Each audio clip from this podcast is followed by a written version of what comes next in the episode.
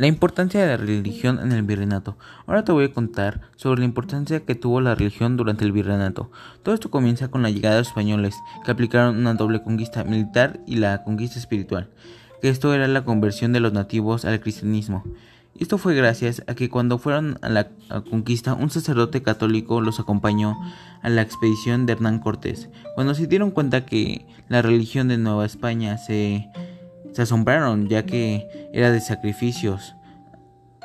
Los tlaxclecas fueron un pueblo aliado de los españoles en la conquista y ellos serían el primer pueblo que se sometería al cristianismo en su totalidad. Apenas se logró la alianza con ellos bautizando a los cuatro caiques que dirigían la antigua República de Tlaxcala y cambiaron sus nombres indígenas por nombres cristianismos fingiendo como padrinos de los conquistadores. Pero sería hasta la caída de la ciudad de Tenochtitlán en 1521 es cuando se comenzó de verdad la conversión a gran escala de la población indígena a la nueva religión.